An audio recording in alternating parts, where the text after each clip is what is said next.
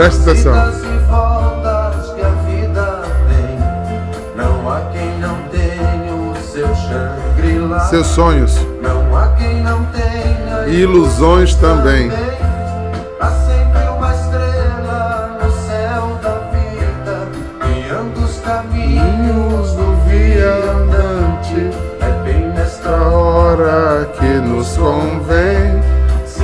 Tratem os lábios pra não dizer.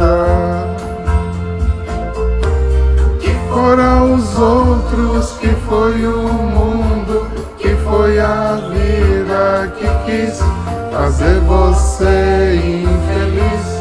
que foram os outros que foram Duda tá lembrando dessa música. Foi a vida que quis fazer você infeliz. que foram Não é, Luísa?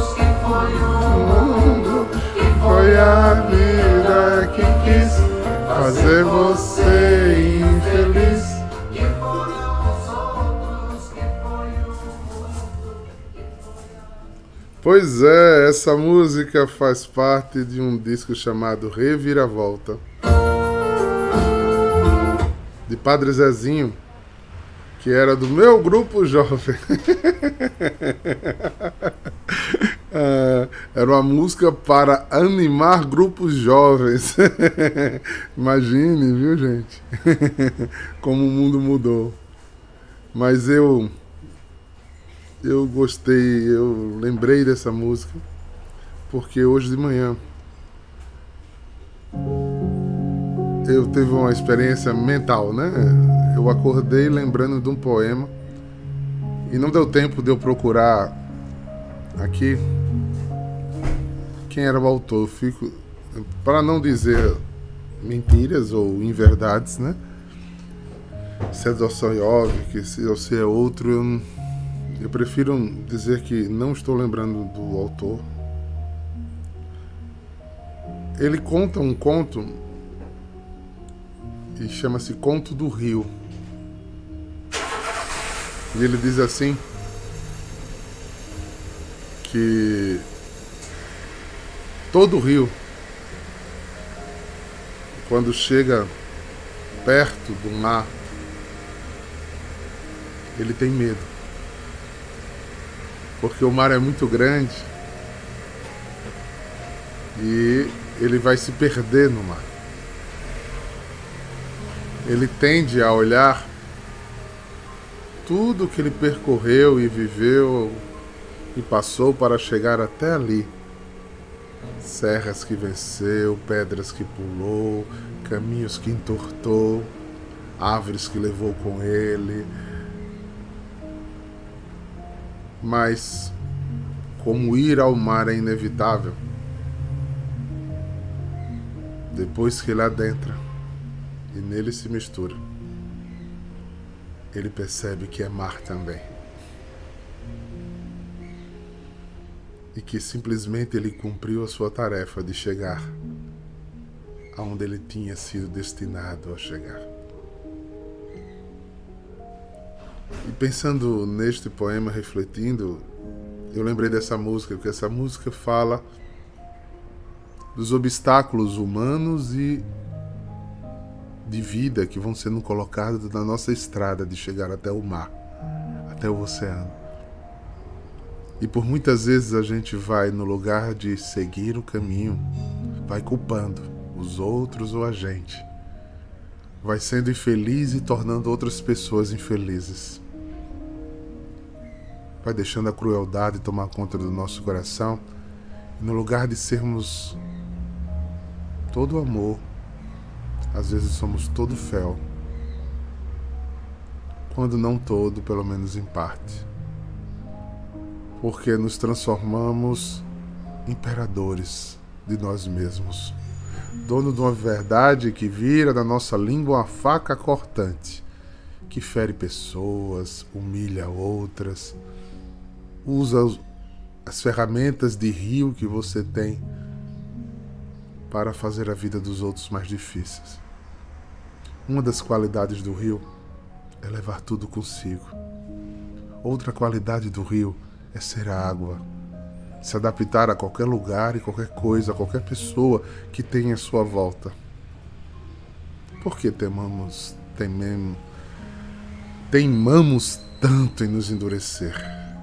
Porque só o jeito que eu penso e acho, só, por, só porque a minha verdade é tão absoluta em mim. Veja, quando você está com todas as verdades em seu bolso, cabeça e vida, olha ao lado. Você está sozinho.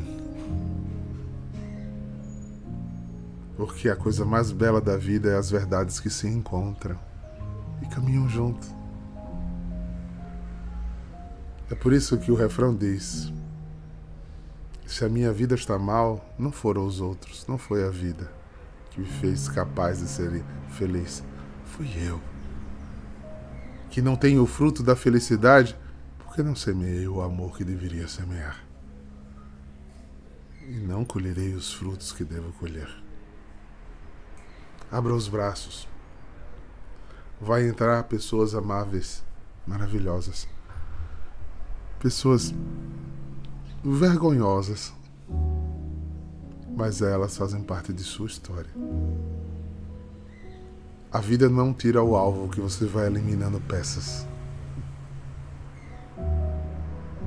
Você não pode descartar. Você não pode fazer estratégias para tirar longe de você ou punir. Você não foi chamado a isso. Cuidado, queridos, que o que você plantar é exatamente o que você vai colher. Quem com ferro fere, com o próprio ferro que feriu, será ferido. Não se esqueça, o seu caminhar como um rio é para um dia se tornar oceano.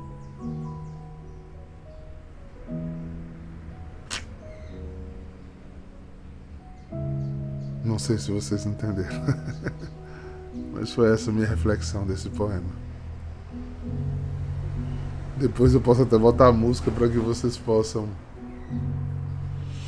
é, meditar mais sobre ela. O disco é muito bonito, mas é numa linguagem musical para o década de 70, né, gente? Então a realidade é diferente. Só Milena reconheceu a música e seguiu adiante, o resto. o resto aí não estava muito, né? Luísa, Luísa não era porque não era convertida na época. Só era, só era do Flamengo na época. Não, não era convertida ainda não. Porque na década de 70 ela já era bem grandinha. Gente, vamos meditar a palavra? Vamos, rio. Nós somos rios que corremos para o mar. Vamos nos adaptando a essa ou a aridez da terra ou a consumidor dor, a existência da areia, ou a sujeira do barro, ou as pedras do caminho. Mas lembre-se, você é rio e a água se amolda onde está. Não é não, Davizinho? É. Um beijo, querido. Vamos lá, gente. Sexta-feira. O evangelho hoje está em Lucas 19, versículo 45 a 48.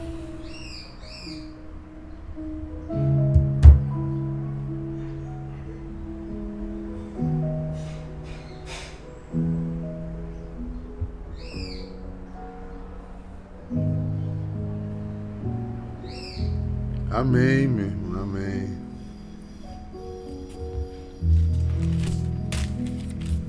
Olha só, Jesus entrou no templo e começou a expulsar os vendedores.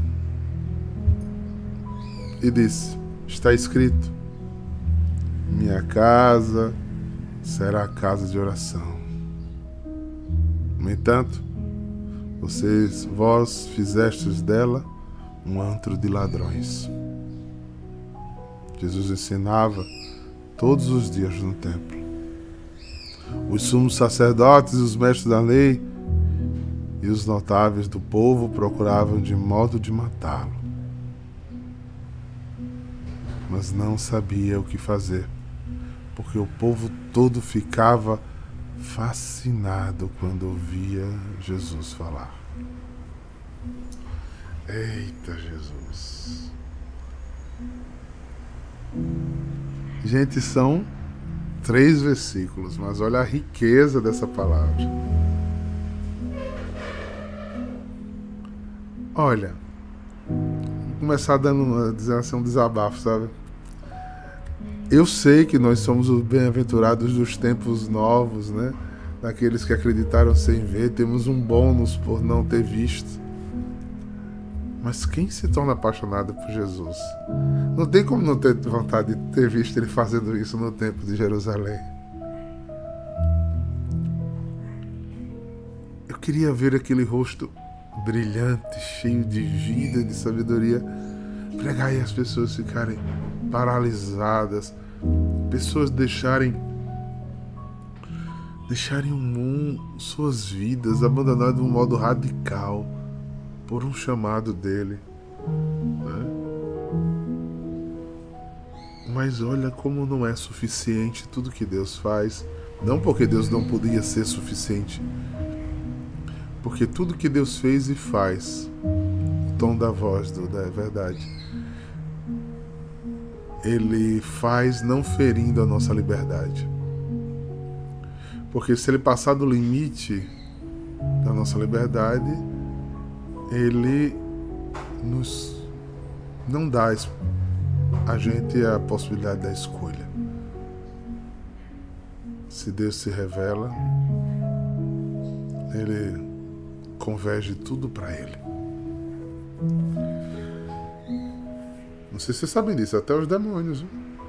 Não que eles vão se converter porque não tem mais salvação, mas eles vão enxergar o que eles não enxergaram, por isso eles saíram. Porque eles eram inteligentes, eles sabiam de tudo. E eles só provocaram rebelião e foram rebeldes porque eles não sabiam de tudo.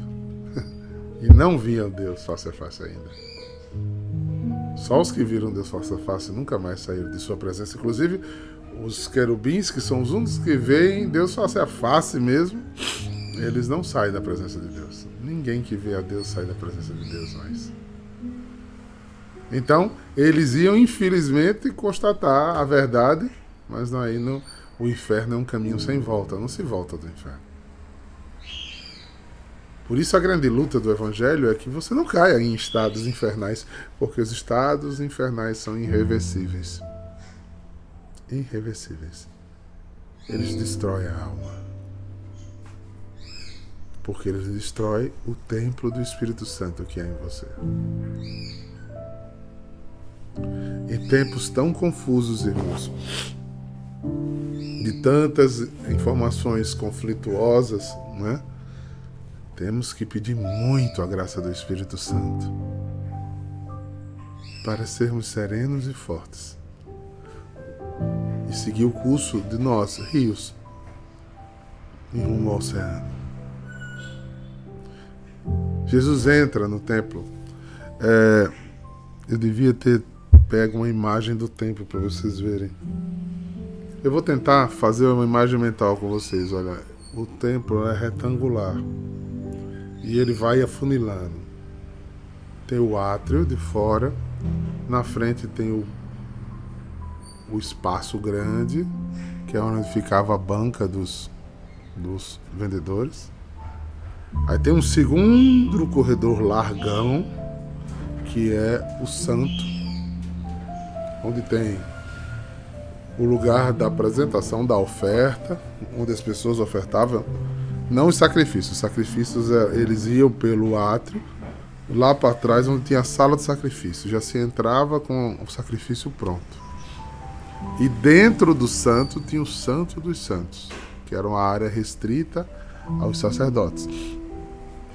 Que até para entrarem, eles tinham datas e horários específicos e não sei se vocês sabem, eles entravam com uma corda amarrada na cintura.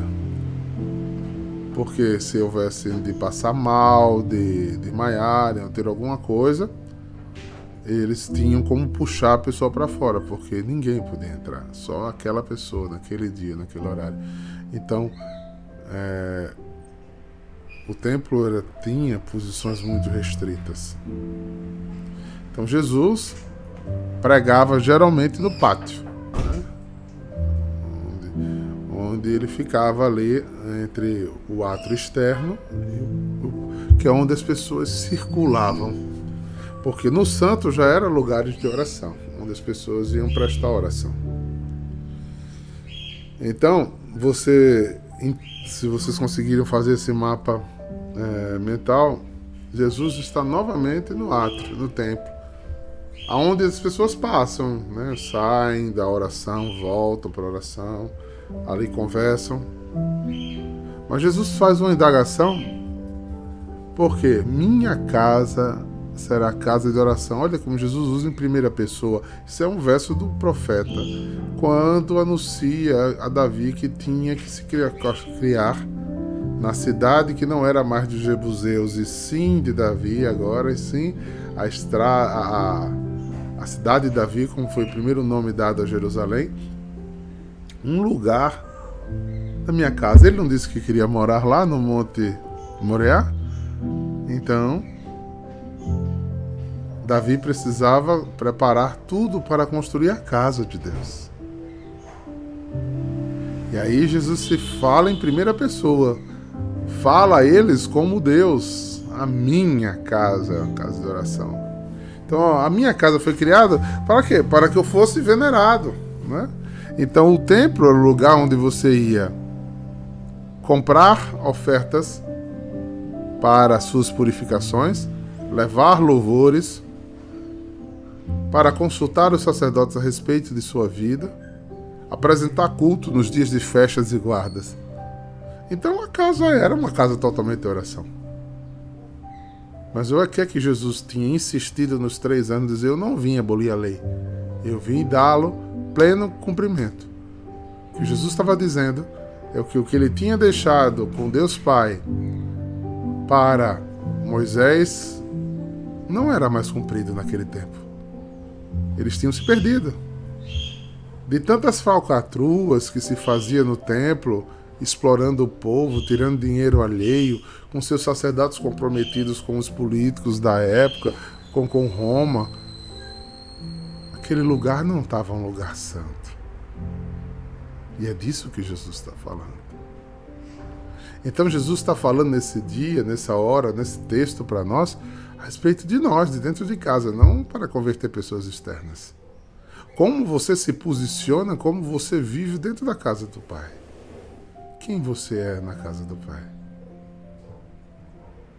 O que é que você traz de mundanidade para dentro da casa do Pai? Certa feita eu vi uma pessoa, né? É, até muito famosa aí da mídia, falando das humanidades, né? Os pecados humanos, né? Dos irmãos de nova comunidade. E eu fiquei olhando a, a arrogância, né? Da verdade que ele estava querendo impor ali naquele vídeo.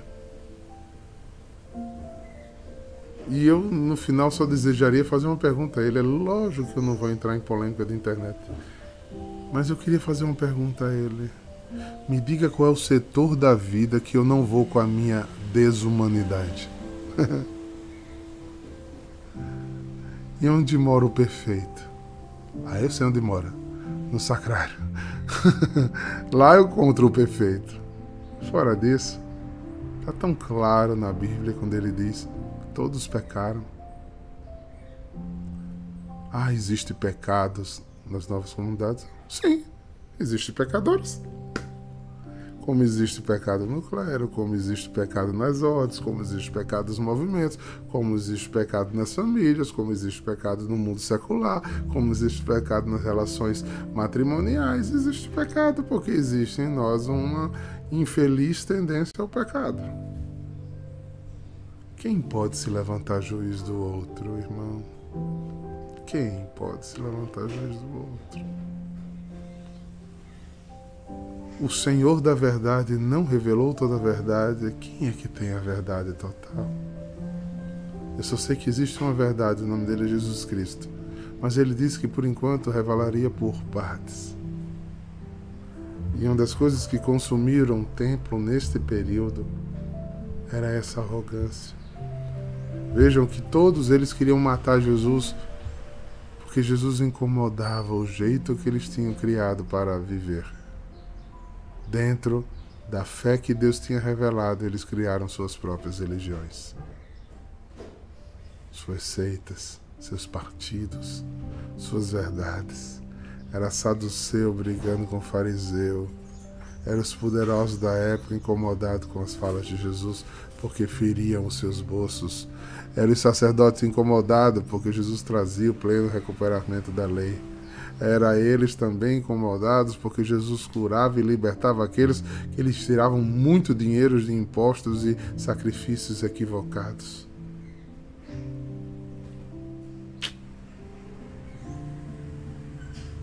E sabe qual é a maior técnica que nós gostamos de fazer? Edival, conte com nossas orações. Sabe qual é a maior técnica? Milenar que os homens usam para tirar as pessoas que não concordam com você? Eliminá-las. Veja como é difícil abrir-se ao diálogo e conviver com o diferente. É melhor queimar, detonar, matar, eliminar, do que trazer um encontro, de olhar nos olhos, e como Maria, o que não entender, tentar entender, abrir-se ao novo. Perdemos a graça do rio, gente nos endurecemos muito.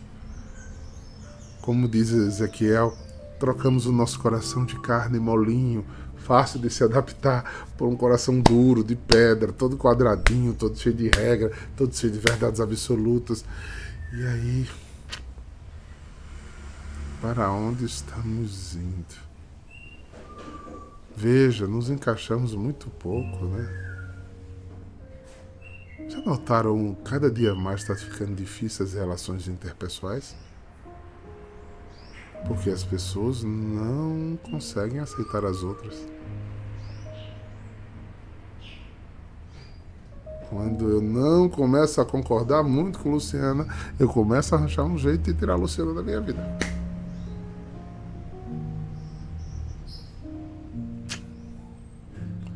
Eu quero abandonar, sair, deixar cortar a relação, deixar de falar, deixar de viver, sem entender que no rio, como o rio, a gente caminha no meio das pedras, do pau, dos obstáculos, das terras diferentes, das intempéries. Porque o nosso caminho tem que passar essas coisas para que a gente chegue no oceano. Essa é a dor de não ouvir a verdade. Essa é a dor da vida de quem não caminha na verdade e estar nos lugares de Deus sem gozar do que Deus tem de melhor para nos dar. Pensem nisso. Pensem nisso. Pensem com carinho. Pensem em quanto de vida você pode produzir ainda que você ainda não produziu fica bonitinho quando a gente fala, né? Vamos florir onde Deus nos plantou. é muito difícil florir onde Deus nos plantou, porque é melhor de florir no lugar que a gente quer. e não onde Deus nos plantou. Mas eu vou falar como Santa Teresinha. Floria florir onde Deus lhe plantou. Vai te dar uma graça imensa, querido irmão, querida irmã, de receber o abraço de Deus. De dizer, muito bem, meu filho. Posso apresentar minhas feridas. Venha, você está ferido? quem Receba meu abraço. entregar a minha vida? Nas mãos de Deus. Quando o rio vai ficando fraco, Deus manda chuva para ele voltar a ser caudolento e conseguir passar pelas pedras, pelos paus, pelas árvores, pelos caminhos áridos. Entregue-se, entregue-se. encontro refúgio. E tenha sede e pressa, rio. No oceano não haverá mais nada disso. encontro Será, como eu tenho dito tantas vezes, só você e ele. Não é, refúgio. E aí, meu filho, não será mais você? Você será, você será totalmente ele, dissolvido no amor. Deus me acolhe. Deus me abraça. Deus me abraça. Deus me ama. Me ama. Me ama. Me ama. Deus me acolhe. Deus me abraça. Deus me ama. É verdade, Tassi. Deus te ama. Tô com saudade de você, pequena. Onde posso acreditar minhas feridas.